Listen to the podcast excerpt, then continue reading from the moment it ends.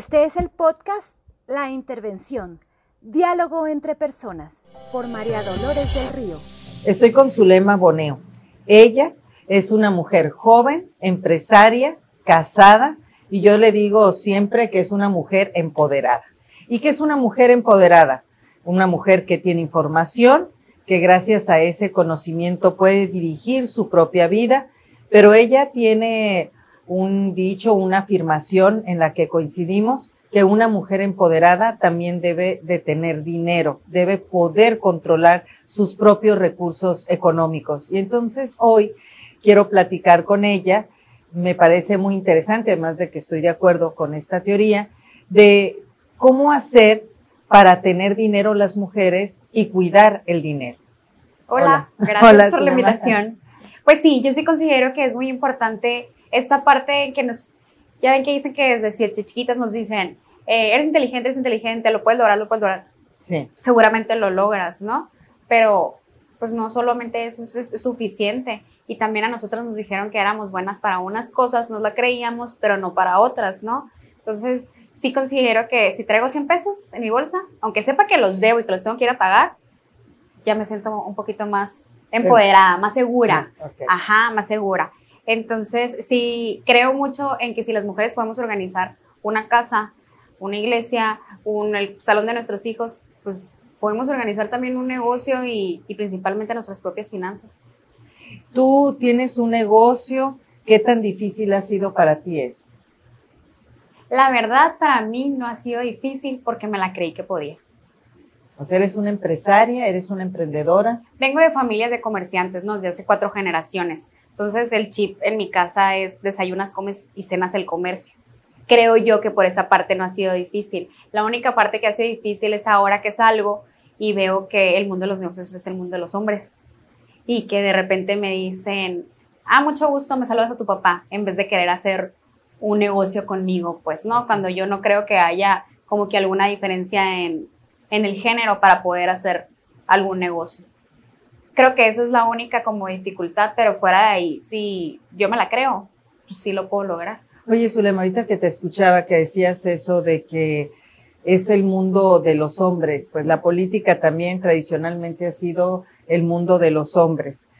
Yo pensé que una generación como la tuya sentiría que las cosas son mucho más fáciles. No son más fáciles cada vez creo que hay, por lo menos en mi sector, que es comercio eh, de ropa, cada vez hay más competencia, cada vez más gente, muy padre porque cada vez más gente se anima, pero en el Inter se tropiezan con algo o, y se desaniman, o por ejemplo en, lo que es a cuanto a las mujeres, es, híjola, pero voy a tener un hijo, entonces ya no voy a abrir más sucursales híjola, pero ya me voy a casar, ya no voy a intentar haciendo, hacer más cosas porque también le tengo que dar prioridad. Y sí es cierto, sí es importante las dos cosas, ¿no? Pero creo que si te organizas, sí lo puedes lograr. Y un hombre no se pone como pensamiento en, como voy a tener una familia, ya no voy a seguir creciendo profesionalmente. Y nosotros malamente sí, cuando en realidad sí nos organizamos, sí podemos lograrlo.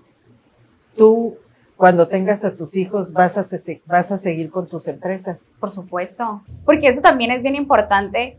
No es nada más, no más trabajar para tener un recurso económico, ¿no? Sino trabajar por un, por sentirte bien, por sentirte productiva, por sentir que tú puedes lograrlo.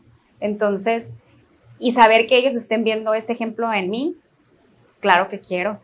Cuando tenía tu edad, eh, que no hace tanto, eh, este, cuando tenía tu edad, yo siempre insistía que las mujeres debíamos de tener nuestro propio proyecto de vida, que el proyecto de vida no debía de ser la familia, que la familia, igual que para los hombres, debía de ser parte de nuestra historia si decidíamos tenerla, pero que nuestro proyecto de vida era eso a lo que aspirábamos, lo que queríamos lograr, si era una profesión, si era una cualquier actividad, pero independiente, que no con los años nos llevara a reclamar.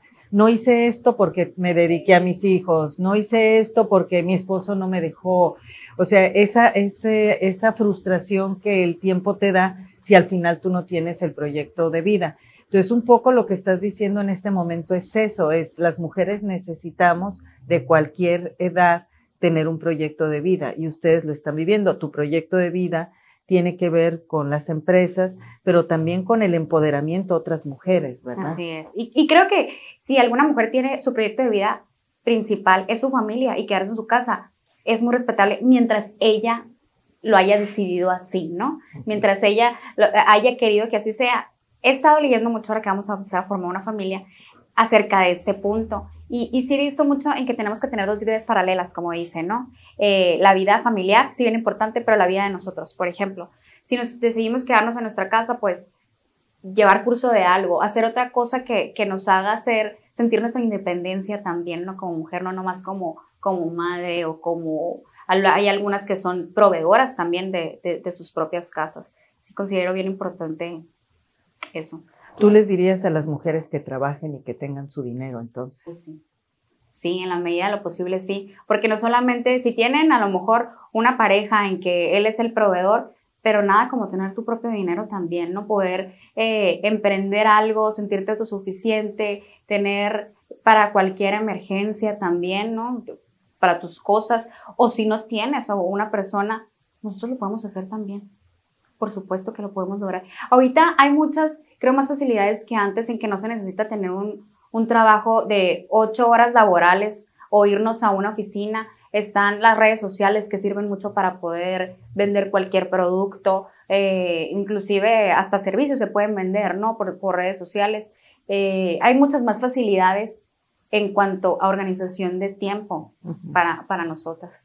Las mujeres de tu generación piensan como tú, la mayoría, o sientes que es muy parecido a mi época, a la época de tu mamá, a la época de tu abuela, o si sientes que se ha avanzado en el tema. Ustedes como mujeres jóvenes sienten que es distinto ahora, hace 20 años, hace 40 años, lo que te han platicado. Definitivamente. Y no solo en el área laboral, sino que hoy en día queremos diferentes cosas, ¿no? Queremos seguir estudiando, queremos eh, salir a divertirnos un rato, eh, ya sea con la pareja o con las amigas, queremos seguir aprendiendo cosas. Entonces sí creo que es muy diferente. Sí es muy importante el área familiar, pero creo que cada vez las mujeres nos estamos preparando más y no solo por nosotras mismas, sino que la misma vida lo está exigiendo. Ya no puedes solamente quedarte hasta cierto nivel educativo, la misma vida te lo sigue pidiendo, tus mismos hijos te lo empiezan a exigir de por qué tú no sabes, ¿no? Entonces, sí creo que estamos eh, bastante, un, pues un poco más avanzadas y la verdad es que lo celebro en que, en que cada vez nosotras mismas digamos, sí puedo y sí quiero estudiar eso. Y se abren cada vez más espacios también. Ya hay muchas más carreras en que antes solamente eran para hombres, ahora también son para mujeres. Hay muchos puestos eh, en, las, en las empresas en donde ya están pidiendo que sea en los puestos directivos 50% hombres, 50% mujeres, en donde ya se está viendo en muchas empresas que tienen mayor rendimiento y casualmente son mujeres las directivas. Por ejemplo, acabamos de, tener, se acaba de nombrar hace unos meses la directora a nivel internacional de Nissan. Está, es mexicana, es mujer, tiene cuarenta y tantos años, está en, en Asia. Entonces, son puestos que antes no se veían. y ahora sí, ajá. Y, y, ver a ellas, pues inspiran a las demás. Ahora se están usando las influencers, ¿no? Con las redes sociales, que en su gran mayoría son mujeres. Y es un tipo de trabajo, pero también inspira a, a muchas más a que pues a que salgamos a lo mejor de nuestro nivel de confort y querer hacer más cosas. Si ella pues, lo puede lograr, pues yo también puedo. Y regresando al tema del dinero, si yo te dijera, este, dame cinco tips de cómo cuidar el dinero, eh, cómo hacer para yo el dinero que, que gano me alcance y, y, me haga sentir segura. Yo sé que a lo mejor no hay dinero que alcance, pero si traemos dinero, ¿cómo le hacemos? Sí, lo podemos hacer rendir. Sí, por supuesto. Yo, yo les quisiera decir así como que en pasos muy chiquititos, tener cita de dinero. ¿Qué es eso? Decir, ajá, ¿qué es eso? ¿Qué, es, una cita de dinero? Nos damos tiempecito para ver el Face y se nos fue media hora. Nos damos tiempecito para ver nuestra serie favorita. Nos damos tiempecito para tener eh, citas con nosotras a lo mejor, ¿no? Pero ¿qué tal si una vez a la semana nos damos 15 minutos para tener una cita de dinero? Me meto a internet, busco un libro o una revista en donde hable de algo de cómo ahorrar y así me voy informando y voy agarrando consejos. Todos los lunes a las 5 de la tarde, por ejemplo, dejo a los chamacos allá y empiezo a leer algo sobre cómo yo eh, informarme más acerca de mi educación financiera. hay muchísimos artículos y ahora la facilidad que tenemos con el celular en la mano podemos sacar algo bueno. Identificar los gastos hormiga. Creo que ahí este es así como que un punto súper clave, porque cuánto dinero no se nos va en la semana, que no sabemos en qué. O sea, gastos hormigas es que se te va yendo, no sé. Por ejemplo, llego todos los días a comprarme un café. ¿Cuánto cuesta un café en la calle? De 25 a 40 pesos. Si lo multiplicamos por cinco días de la semana, a lo mejor hay gente que llega hasta dos veces al día. ¿Cuánto dinero se me fue? Seguramente con lo que gasté en la semana solamente café, ya pude comprar todo el café para mi casa de todo el mes, ¿no? Entonces, identificar esos gastitos, a lo mejor de que em, me compré unas papitas en la tarde, cosas que no son tan necesarias y seguramente en el mes a lo mejor se nos fueron 500 pesos, 400 pesos en gastos que pudo haber sido mi ahorro del mes. Sí, que de repente dices, ¿en qué gasté? ¿En qué gasté? ¿En qué se me fue? Entonces, si vamos teniendo una correcta planeación, pudiera ser tedioso en un inicio, pero a todos nos cabe en nuestra bolsa una libretita chiquita con una pluma e ir anotando, por más simple que se escuche, 20 pesos de tal cosa, 5 pesos de tal cosa, 200 pesos del recibo de tal cosa, así. Entonces al final del mes vamos a ver, lo podemos hacer a lo mejor y por dos meses, ¿no? Como prueba. Y al final del mes vamos a ver, oye, pues sí, me ahorro esto, me ahorro acá y empiezo a pagar acá, seguramente me, me alcanza mejor el dinero. Pero es empezar a agarrar este hábito que de verdad al principio sí puede salir algo tedioso, pero al final vamos a ver que podemos tener una mejor planeación para el siguiente mes si vamos anotando todos nuestros gastitos por más sencillos que sea. Yo tengo una amiga que hace eso y la vez que te escuché a ti, luego luego eché mi libretita a mi bolsa. Y es cierto, ese es un es un buen consejo para las mujeres de todas las edades.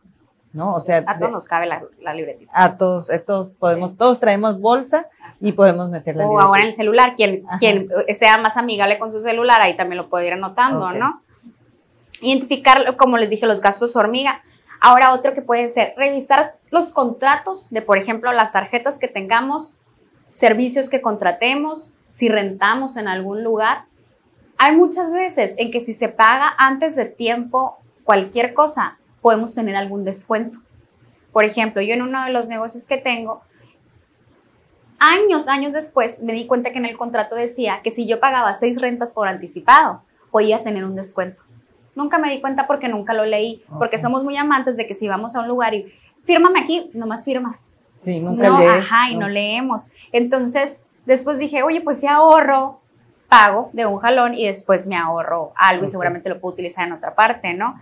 Igual con los contratos de, por ejemplo, de Telmex, mi mamá se dio cuenta que tenía un, un paquete que hace años no existía y podía contratar otro más nuevo que era mucho más barato. Y se lo seguían cobrando. claro, pues sí, a ellos no le van a hablar para decir que, no que pagar menos. Ajá. Entonces, si nos ponemos a, a revisar todo lo que pagamos mes con mes, seguramente les puedo asegurar que vamos a encontrar algo en que nos podemos ahorrar, que podemos cambiar y que podemos eh, ahorrar.